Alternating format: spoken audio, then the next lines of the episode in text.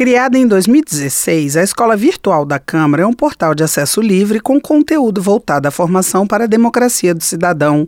A supervisora da Coordenação de Educação para a Democracia da Câmara, Maria Alice Gomes, falou sobre a escola virtual em entrevista à Rádio Câmara. O conteúdo que trata de política, democracia, poder legislativo e cidadania é oferecido em três formatos: vídeos, textos e podcasts. Para Maria Alice Gomes, a escola virtual pode atingir todos os públicos. O portal EVC, ele é dividido em três grandes necessidades: a necessidade de entender, de atuar e de educar.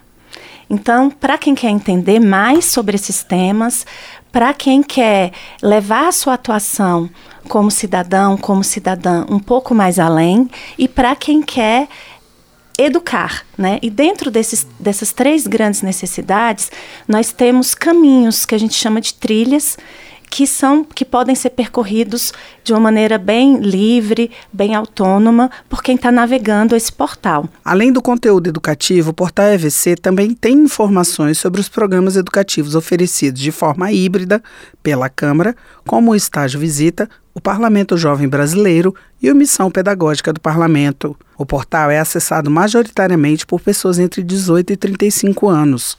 Segundo Maria Alice, os vídeos mais acessados são os que tratam de temas básicos. São vídeos que trazem de uma forma leve conceitos importantes, o que é política, o que é democracia, o que é cidadania, e esses são, são vídeos muito acessados.